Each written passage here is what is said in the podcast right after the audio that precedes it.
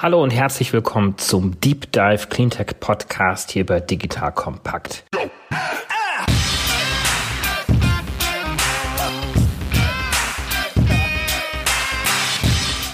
Ich bin David Wortmann, Gründer und Geschäftsführer von DW Eco, einer auf Cleantech spezialisierten Unternehmens-, Politik- und Kommunikationsberatungsagentur. Ihr Lieben, hier ist nochmal Joel von Digital Kompakt und wer uns die Tage zugehört hat, ist ja kaum an der begeisterten Prahlerei über unser neues Büro vorbeigekommen. Wir haben uns nämlich wirklich eine designige Wohlfühloase geschaffen und ein wichtiger Baustein dabei war unser Partner Connox. Connox ist ein Online-Shop für Wohndesign, bei dem ihr mehr als 29.000 kuratierte Wohnaccessoires und Möbelstücke findet, mit denen ihr euer Zuhause oder auch euer Büro, wie man bei uns sieht, ganz individuell einrichten könnt. Wir haben unser Büro wirklich gerade mit einigen coolen Stühlen und vor allem auch Accessoires von Connox ausgestattet und sind echt zufrieden mit dem Look und dem Komfort der Designerstücke, vor allem aber mit dem ganzen Prozess dahinter. Wenn ihr zum Beispiel Fragen rund um das Thema Einrichten habt, liefert der Shop hilfreiche Antworten sowie tausende Designklassiker und vielversprechende Neuheiten, die den Raum halt wirklich verwandeln und euer Wohlbefinden damit einfach steigern. Und egal ob es jetzt die praktische Kabelorganisation sein soll oder eine stylische Schreibtischbeleuchtung oder auch die komplette Wohnzimmereinrichtung, Connox bietet wirklich für jedes Wohnvorhaben die passende Lösung. Und übrigens, das finde ich besonders cool, das Unternehmen gleicht seit diesem Jahr die Emissionen seiner Geschäftsaktivitäten vollständig über die Unterstützung von Klimaschutzprojekten aus, sodass ihr die Möbel sogar klimaneutral bestellt. Wenn das auch für dich interessant ist, wenn du sagst, oh Mann, ich muss wissen, wo kriege ich gute Designmöbel her mit geilem Service, dann schau dir Connox jetzt einfach mal selbst an unter digitalkompakt.de slash Connox. Und Connox schreibt sich mit C. C-O-N-N-O-X. Wie immer verlinke ich dir das aber auch nochmal in den Show Notes und auf unserer Sponsorenseite unter digitalkompakt.de slash Sponsoren. Lasst mich diese erste Ausgabe hier im Jahre 2020 mit einer kurzen Rückschau auf 2019 beginnen. Denn parallel zu unserer Cleantech Podcast Reihe ist das Klima- und Umweltschutzthema auch gesellschaftlich ganz schön nach oben auf die Agenda gerückt. 2019 stand sehr stark unter dem Einfluss von Fridays for Future. Keiner hätte gedacht, dass die schwedische Schülerin Greta Thunberg nun zum großen Vorbild werden würde für Hunderttausende von Schülerinnen und Schülern, die 2019 jeden Freitag auf der Straße standen, um für mehr Klimaschutz zu demonstrieren. Irgendwann kamen dann die Kritiker und die sagten, lasst das doch mal die Profis machen. Naja, und diese Profis haben wir in unserer Podcast-Reihe ein ganzes Jahr lang Monat für Monat zu Wort kommen lassen. Immer haben wir versucht, Geschäftsmodelle oder Technologien genauer zu beleuchten oder mit Wissenschaftlern, Visionären und Managern zu reden, um zu schauen, wie sich deren Aktivitäten positiv auf den Klima- und Umweltschutz ein Kennzahlen. Wir haben uns das Thema Mobilität angeschaut. Wir haben zum Beispiel mit Christopher Burkhardt von ChargePoint darüber gesprochen, wie man möglichst schnell eine Ladeinfrastruktur für Elektromobilität aufbauen kann. Mit Valerian Seiter von Emmy haben wir über seinen E-Scooter gesprochen, den er in Berlin, Stuttgart, Düsseldorf und in vielen anderen Städten nun weiter ausbaut. Mit Gunnar Froh, dem Gründer von Wunder Mobility, haben wir über Sharing-Geschäftsmodelle gesprochen. Die Kreislaufwirtschaft haben wir insbesondere in unserem Podcast mit Matthias Spanek thematisiert. Der Gründer und Geschäftsführer von Scrapple, der einen digitalen Marktplatz für Schrott aufgebaut hat. Mit Philipp Siefer und Waldemar Zeiler haben wir über nachhaltige Produktion gesprochen. In ihrem Fall von Kondom- und Hygieneartikeln. Mit ihrer Firma Einhorn setzen sie ein ganz besonderes positives Beispiel, auch was die nachhaltige Unternehmensmanagementstruktur für Zukunftsunternehmen anbelangt. Im kommenden Sommer werden sie nun jetzt auch das Olympiastadion füllen, um dort mit bis zu 90.000 Menschen Petitionen für besseren Klimaschutz, für mehr Gerechtigkeit und andere tolle Themen im Bundestag einreichen zu können. Für Inspiration und Vision hat in unserer Podcast-Reihe vor allen Dingen Bertrand Picard gesorgt. Ähm, er ist einer der letzten großen Abenteurer. Er ist mit einem Solarflugzeug und einem Heißluftballon als erster Mensch um die Erde geflogen und hat dort viel von seinen Erkenntnissen uns teilhaben lassen. Orientierung und Überblick haben uns insbesondere gegeben Sven Plöger. Er hat uns äh, nicht nur den Unterschied zwischen Wetter und Klima erklärt, sondern auch wie dringend wirklich Klima Klimaschutzmaßnahmen nun sind, wie wenig Zeit wir eigentlich haben zum Umsteuern. Und äh, Andreas Kuhmann, Chef der Deutschen Energieagentur, hat uns einen aktuellen Stand der Energiewende in Deutschland gegeben. Und Claudia Kempfert, Wissenschaftlerin am Deutschen Institut für Wirtschaft, hat uns eine Bewertung des Klimaschutzpaketes der Bundesregierung gegeben, welches sie im September verabschiedet haben. Hier haben wir insbesondere mit Christopher Fichtner von EcoWorks gesprochen über die Wärmewende in Gebäuden. Wir haben mit Anyway und deren Geschäftsführerin Varena Junge über die Revolution im Strommarkt gesprochen und haben mit Paul von Sohn darüber gesprochen, wie die Energiewende auch in der Wüste und aus der Wüste gelingen kann. Wir werden natürlich unsere Podcast-Reihe auch in diesem Jahr weiter fortführen und freuen uns immer auf eure Themen und Interviewvorschläge. Aber ein großes Anliegen von mir ist es auch, den Aktionsradius immer weiter zu erweitern, um sozusagen aus dieser Cleantech und Social Impact Blase herauszukommen. Denn wir brauchen einfach mehr und mehr Akteure, die insbesondere auch mit neuen Geschäftsmodellen und Technologien einen positiven Einfluss auf den Klimaschutz bringen können. Schließlich müssen wir den physikalischen Kippmomenten des Klimas auch technologische Kippmomente der Wirtschaft und eben auch Verhaltenskippmomente der Gesellschaft bzw. uns Konsumenten entgegensetzen. Ich habe aber nicht nur versucht, Profis aus der Wirtschaft in unserem Podcast zu Wort kommen zu lassen, sondern habe auch einige Initiativen in der deutschen Wirtschaft mit initiiert. Zum Beispiel Entrepreneurs for Future. Dort haben wir Anfang letzten Jahres mobilisiert und vor allen Dingen Unternehmen, die heute schon Geschäftsmodelle und Technologien haben, dazu gebracht, sich zu äußern, zu sagen, ja, wir sind die Profis, wir haben diese Geschäftsmodelle, wir haben diese Technologien, die gibt es eigentlich schon längst. Und über 4000 Unternehmen haben bereits hier sich geäußert und unterstützen insbesondere auch die Fridays for Future Bewegung. Parallel dazu habe ich mit einigen Digitalunternehmern die sogenannten Leaders for Climate Action mit ins Leben gerufen. Das sind führende Digitalunternehmen Deutschlands, wie zum Beispiel Zalando, Westwing, Idealo, und viele, viele andere bekannte Unternehmensgrößen aus der Digitalszene, die gesagt haben, wir haben nicht nur politische Forderungen für mehr Klimaschutz, sondern wir wollen auch zeigen, dass wir uns selber auf den Weg machen. Und äh, sie haben einen sogenannten Green Pledge entwickelt, den wir nun gemeinsam umsetzen. Das heißt, diese Unternehmen sind gerade dabei, sich Stück für Stück CO2-neutral zu stellen und dann natürlich auch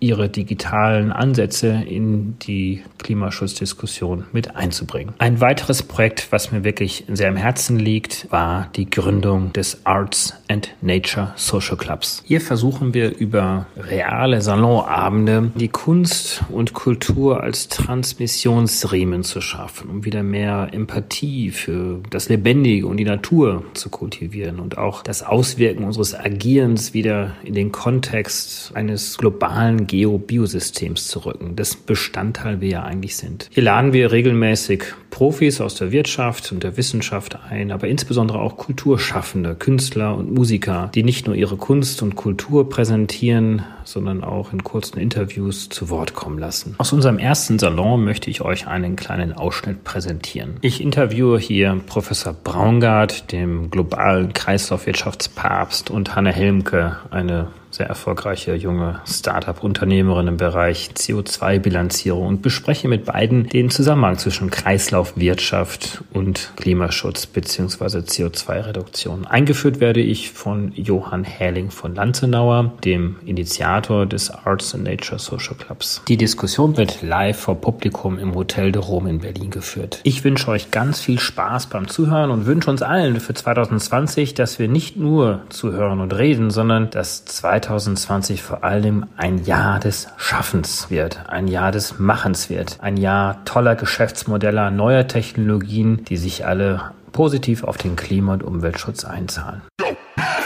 Ihr Lieben, hier ist nochmal Joel von Digital Kompakt und heute möchte ich euch auf ein ganz tolles Produkt von uns selbst hinweisen. Wir haben mit dem E-Commerce Germany Report einen Report zum Thema Onlinehandel entwickelt, aus dem du insbesondere mega spannende Infos rund um Amazon erhältst. Mithilfe des Datenspezialisten Methoda der Universität St. Gallen und der E-Commerce-Beratung eTribes haben wir dort nämlich Zahlen zu Amazon erhoben, sodass du für jede der Hauptkategorien ablesen kannst, wie viel Umsatz Amazon in dieser Kategorie macht, wie der durchschnittliche Preispunkt ausfällt, wie hoch die die Prime-Verfügbarkeit ist und wie sich Vendoren und Seller verteilen. Für jede Kategorie zeigen wir dir auf, wie viel Prozent der Bestellungen von Amazon dort passieren, wie viel die Kategorie an Amazons Umsätzen ausmacht und wie viel vom deutschen Markt es damit schon besitzt. All das gießen wir in unseren AMDI, den sogenannten Amazon Market Dominance Index, der dir genau aufzeigt, wie dominant Amazon in einer Kategorie ist. Und es gibt noch viel mehr. Wir zeigen in jeder Kategorie auf, wer die 50 sichtbarsten Marken sind, haben eine breite Marktforschung durchgeführt und bieten dir am Ende einen Deep Dive zum Fashion-Markt, an dessen Beispiel wir dir Handlungsstrategien Strategien im Umgang mit Amazon ableiten. Also du siehst, ich komme kaum zum Atmen. So viele tolle Features haben unsere Datenprofis erzeugt. Und auch beim Layout haben wir tief in die Taschen gegriffen und wirklich mehrere tausend Euro investiert, um das ganze Ding ansprechend aufzubereiten. Und nun bist du dran. Wenn das für dich interessant ist, dann geh einfach auf digitalkompakt.de slash reports und klick dir das gute Stück. Wie immer verlinke ich dir das auch in den Show Notes und auf unserer Sponsorenseite unter digitalkompakt.de slash Sponsoren.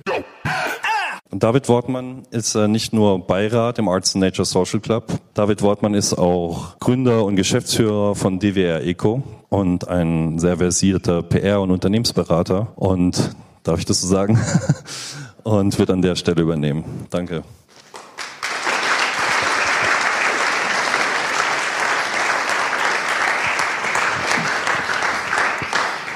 Ja, Johann, ganz besten Dank ähm, für die kurze Einführung. Wir wollen natürlich versuchen, diesen Abend so kurzweilig wie möglich zu machen. Wir haben eine kurze Diskussion vor von 20, 25 Minuten in etwa mit zwei Gästen, die ich Ihnen gleich vorstellen werde, und zwar zum Thema unseres heutigen Abend Kreislaufwirtschaft. Ich möchte jetzt zu Beginn Hanna Helmke kurz vorstellen. Hanna Helmke ist äh, gerne zu meiner Rechten hier, ähm, Gründerin von Right Based on Science, ein Startup, welches sie gemeinsam mit Sebastian Müller 2016 gegründet hat. Sie bezeichnet sich, und das nehme ich als Zitat von ihrer Homepage äh, herunter, sie bezeichnet sich als herausfordernd ehrlich und ihre Integrität dem Richtigen gegenüber eine lösungsorientierte Vertreterin der Zuversicht. Was sich dahinter verbirgt und was ihre Einstellung ist, auch zu diesem Thema, wird sie uns später verraten. Ich möchte ferner vielleicht einen kurzen Applaus gerne an Hanna Helmke.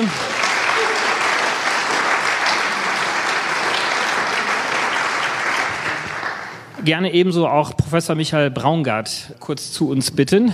Wo ist er?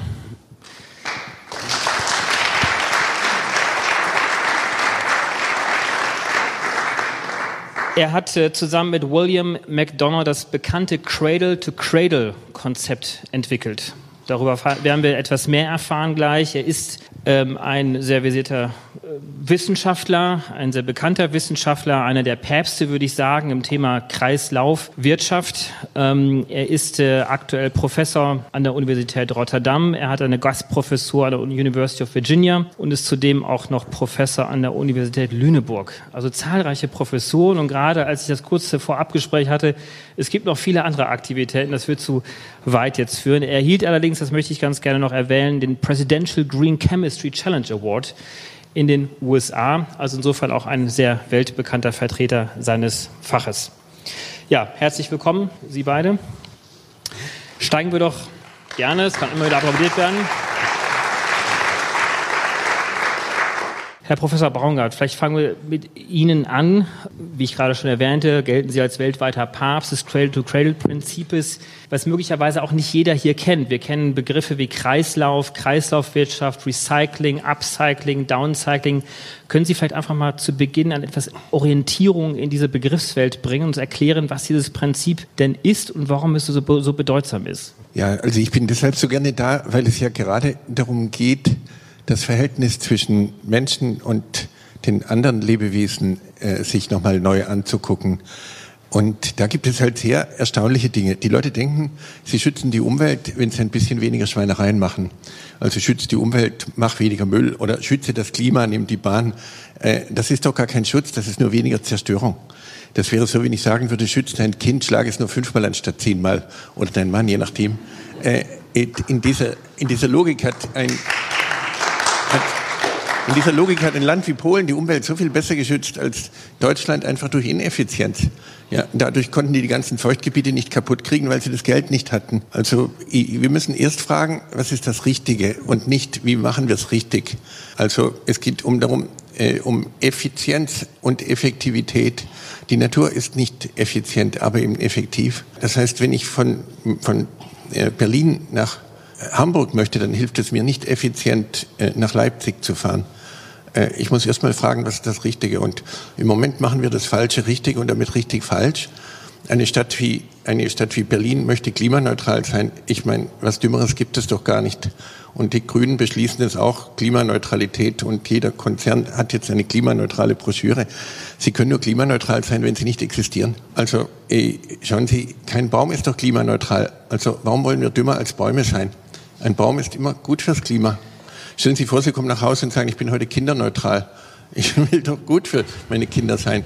Das heißt, Cradle to Cradle heißt, die Menschen als Chance zu begreifen. Sie nicht also nicht zu sagen, kannst du 20 Prozent weniger Schwein sein, sondern zu sagen, wie kannst du nützlich sein und nicht weniger schädlich.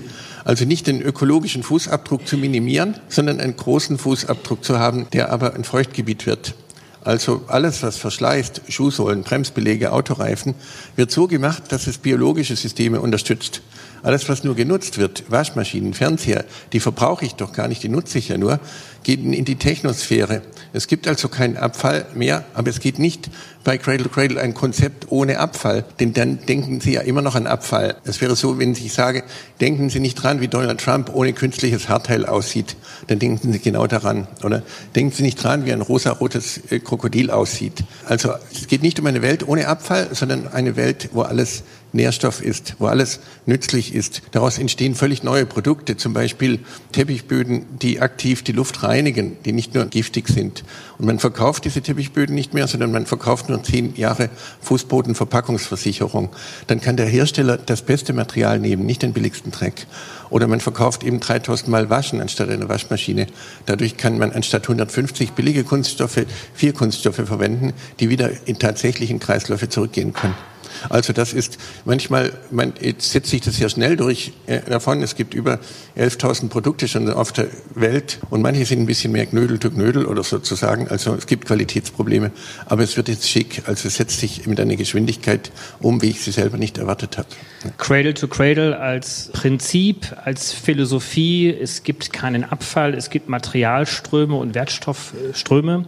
Und äh, ja, alles ist Nährstoff. Alles ist Nährstoff. Mhm. Hanna, du hast dich auf den Weg gemacht, nicht über die Wissenschaft die Welt zu revolutionieren, sondern mit einem Unternehmen, welches du 2016 gegründet hast. Was ist denn euer Ziel? Also das Ziel ist erstmal nicht die Welt zu revolutionieren, sondern meine kleine Welt zu revolutionieren. Ich habe mich tatsächlich gerettet in mein eigenes Unternehmen, äh, weil ich äh, mit der Art und Weise, wie gewirtschaftet wird, äh, wie der Anspruch an die eigene Arbeit ist in der normalen Wirtschaftswelt heute, äh, hat mir die Seele ausgehöhlt. Und der eigene, der einzige Rückzugsort war ein eigenes Unternehmen, das man so aufbaut, dass es die Bedingungen liefert, ähm, die man braucht, um glücklich zu sein. Aus diesem Projekt ist dann doch etwas Größeres entstanden. Also so langsam merken wir, hm, was wir da machen, hat eigentlich doch ein bisschen Impact und äh, kriegt Aufmerksamkeit. Was wir tun, ist äh, jetzt mit einem Zwölf-Mann-Team, bestehend aus Naturwissenschaftlern, Mathematikern, Softwareentwicklern, Datenwissenschaftlern, Finanz- und BWLern, Juristen, wir berechnen den Beitrag einer einzelnen wirtschaftlichen Einheit zum Klimawandel und drücken den direkt in einer Grad-Celsius-Zahl aus. Wir sagen also, dass ein Unternehmen XY unter einem bestimmten Szenario bis 2050 3,2 Grad kompatibel ist. Was bedeutet, wenn alle sich so verhalten würden wie das unter dem Szenario, was wir uns angucken, würde sich die Erde bis 2050 um 3,2 Grad erwärmen.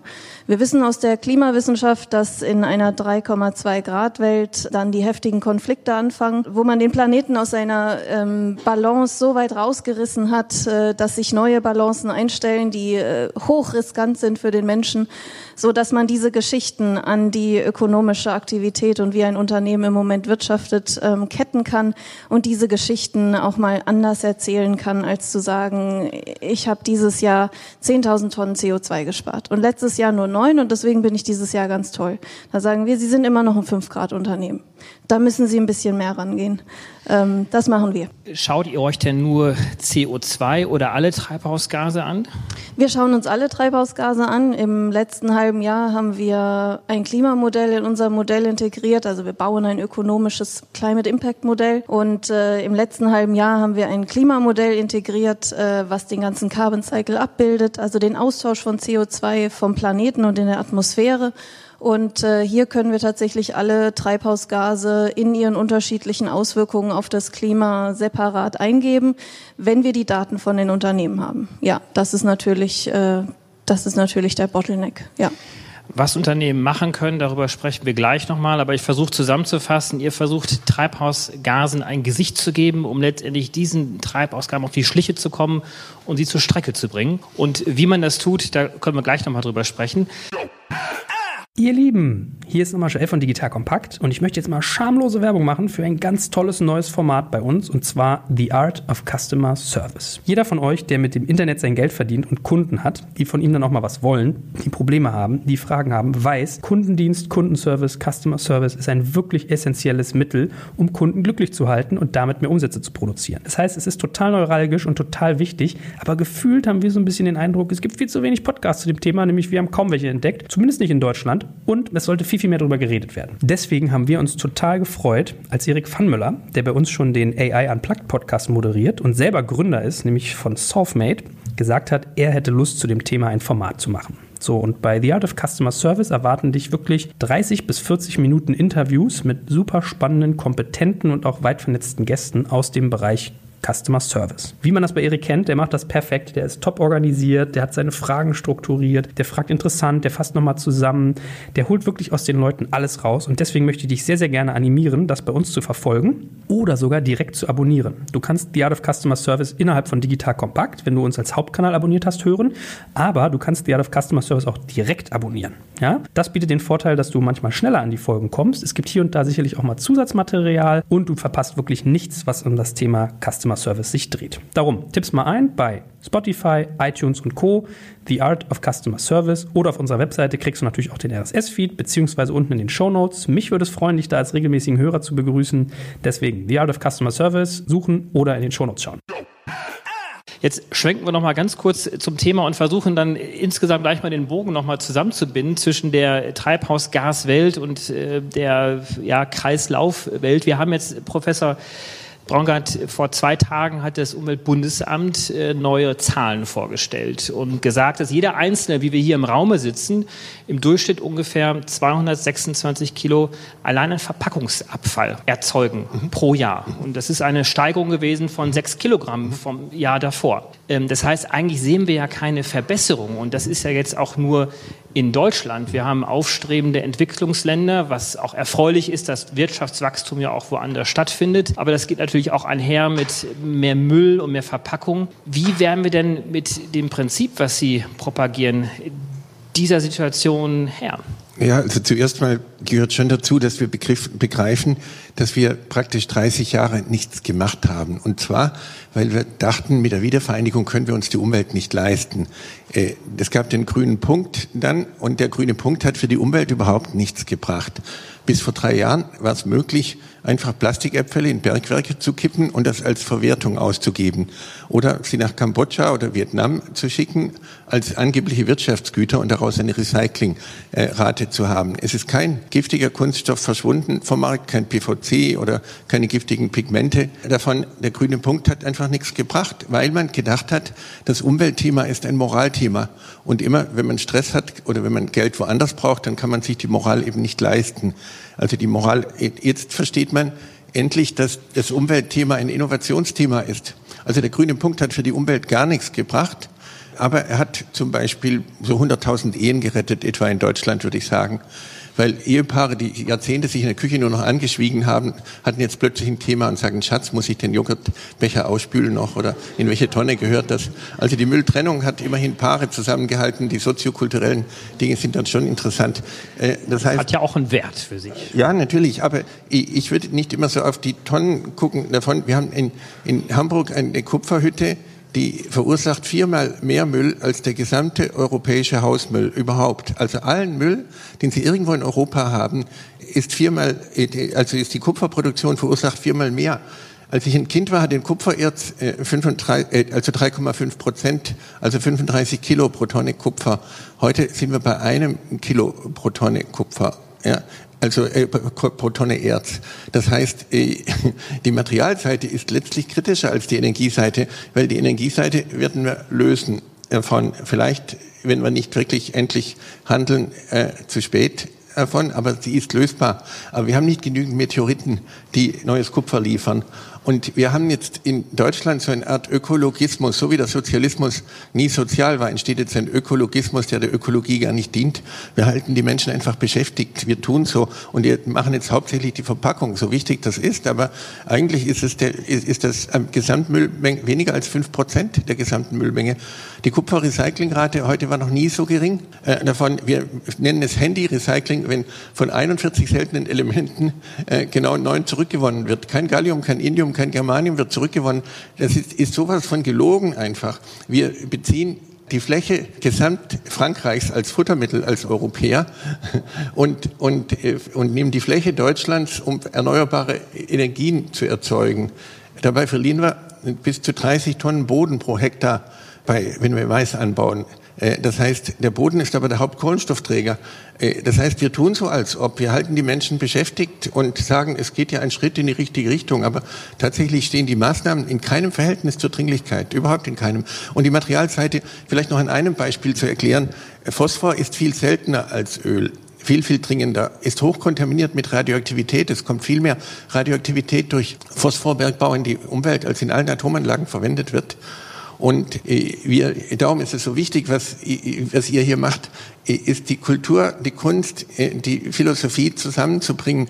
Denn viele von Ihnen, die hier da sind, dazu essen sicher gerne Bio-Lebensmittel. Aber es ist nicht elementar traurig, kollektiv, glaube ich, das Traurigste, was man sich vorstellen kann, dass es kein einziges Biosiegel gibt, was erlaubt, dass meine eigenen Nährstoffe zurück dürfen. So verliert selbst Demeter Landbau zwei Tonnen Boden pro Hektar und Jahr weil wir denken, es ist nur Bio, wenn wir nicht dabei sind. Ja, das ist total traurig, weil äh, das heißt, dadurch sind wir allein darüber zu viele, wenn unser Phosphor nicht zurückgeht. Wir brauchen Phosphor für unsere Zähne, für unsere Knochen, für unsere Energiespeicherung im Körper. Und es gibt kein Biosiegel, was erlaubt, dass meine Nährstoffe zurück dürfen. Also wir fühlen uns so schlecht, dass wir da sind, dass wir sagen, es ist nur Bio, wenn wir nicht da sind. Ja? Äh, ich habe das erst begriffen, als ich zwei Jahre in China gearbeitet habe. Äh, wenn man in China zum Essen auf dem Land eingeladen ist, dann erwarten die Leute bis heute, dass man so lange bleibt nach dem Essen, bis man die Toilette aufsucht. Es gilt als unhöflich zu gehen und die Nährstoffe mitzunehmen.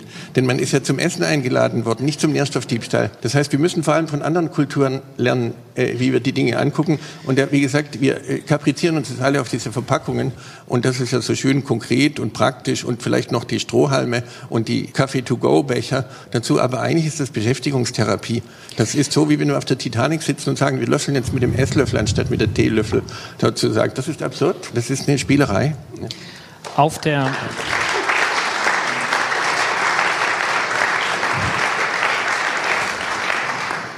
Auf der Titanic befinden wir uns hoffentlich nicht, obgleich wir gleich natürlich schon einen kleinen musikalischen Act auch noch haben werden. Das Thema Kommunikation, das Thema Narrativ ist eine große Rolle. Hast du, Hanna, das Gefühl, dass ähm, die Bewegung um Fridays for Future, Greta Thunberg, ist das sozusagen ein gesellschaftlicher Meteorit gewesen, der ausreicht, um sozusagen auch Veränderungen herbeizuführen. Ihr arbeitet ja vor allen Dingen mit Unternehmen zusammen, um denen sozusagen auch zu zeigen, was sie denn auch an CO2 oder an Treibhausgasen verbrauchen. Hast du das Gefühl, da hat sich jetzt etwas verändert und reicht das denn auch tatsächlich aus, um diese nachhaltigen Veränderungen herbeizuführen? Also da hat sich definitiv was verändert. Ich weiß nicht, ob es ausreicht. Aber da kommt jetzt so ein neuer Player irgendwie aufs Spielfeld. Und äh, das wurde für uns unheimlich deutlich dass irgendwelche Leute, die in sehr, sehr hohen Positionen sind, irgendwie CEO von irgendwelchen multinationalen Konzernen, irgendwelche hohen PwC-Partner oder so, die kamen mit ihren Kindern zu uns. Und die Kinder saßen daneben und der Papa hat gesagt, schau, ich mache hier was im Thema Klima. Ich, ich mache da was. Das ist die Antwort auf deine Frage heute Abend beim Abendessen. Und das kam erst mit äh, dieser ganzen Fridays for Future Bewegung dass die Leute jetzt einen Druck bekommen von jemandem, der relevant für sie ist. Ich kann ja nur jemanden erreichen, wenn ich relevant für diese Person bin. Also ich zum Beispiel jetzt könnte Ihnen irgendwie Sachen erzählen über eine X-Grad-Kompatibilität, über Klimaneutralität. Das fänden Sie interessant, aber ich würde Sie wahrscheinlich nicht richtig erreichen, weil wir kennen uns nicht. Wenn Ihr Kind Ihnen aber was erzählt, ein Mensch, der Ihnen wichtig ist, äh, ein Mensch, der eine Verbindung zu Ihnen hat und der hat so eine Anforderung an so, dass Sie jetzt hier besser sein sollen, dann berührt es die Menschen ganz anders. Das aktiviert die Menschen ganz anders. Und ich glaube, da hat diese Fridays for Future Bewegung massiv was geändert. Ich weiß nicht, ob es reichen wird. Das kann ich nicht beantworten, weil die Herausforderung ist gigantisch. Ja. So, liebe Hörer, für heute sind wir schon wieder am Ende unseres Podcasts angelangt. Wenn euch das Thema aber noch weiter interessiert, habt ihr die Möglichkeit, euch auf Patreon extra lange Podcasts von uns zu besorgen. Also quasi jeweils einen Director's Cut, der noch einmal 10 bis 20 Prozent länger ist und dementsprechend mehr Inhalt bietet. Patreon schreibt sich wieder Patron, nur mit E dazwischen, also Patreon. Und unter patreon.com slash dekompakt könnt ihr euch für monatlich ein paar Taler besagte extra lange Podcasts klicken. Dort ist dann übrigens auch keine Werbung enthalten, sondern diese wird ans Ende geschnitten und auch sonst kommt ihr in den Genuss unterschiedlicher Extra-Inhalte wie unser Recherchematerial, die Teilnahme an all unseren Gewinnspielen und, und, und. Uns freut es natürlich sehr, wenn wir euch für diese Bonusinhalte begeistern können. Ansonsten vielen Dank fürs Zuhören und auf bald.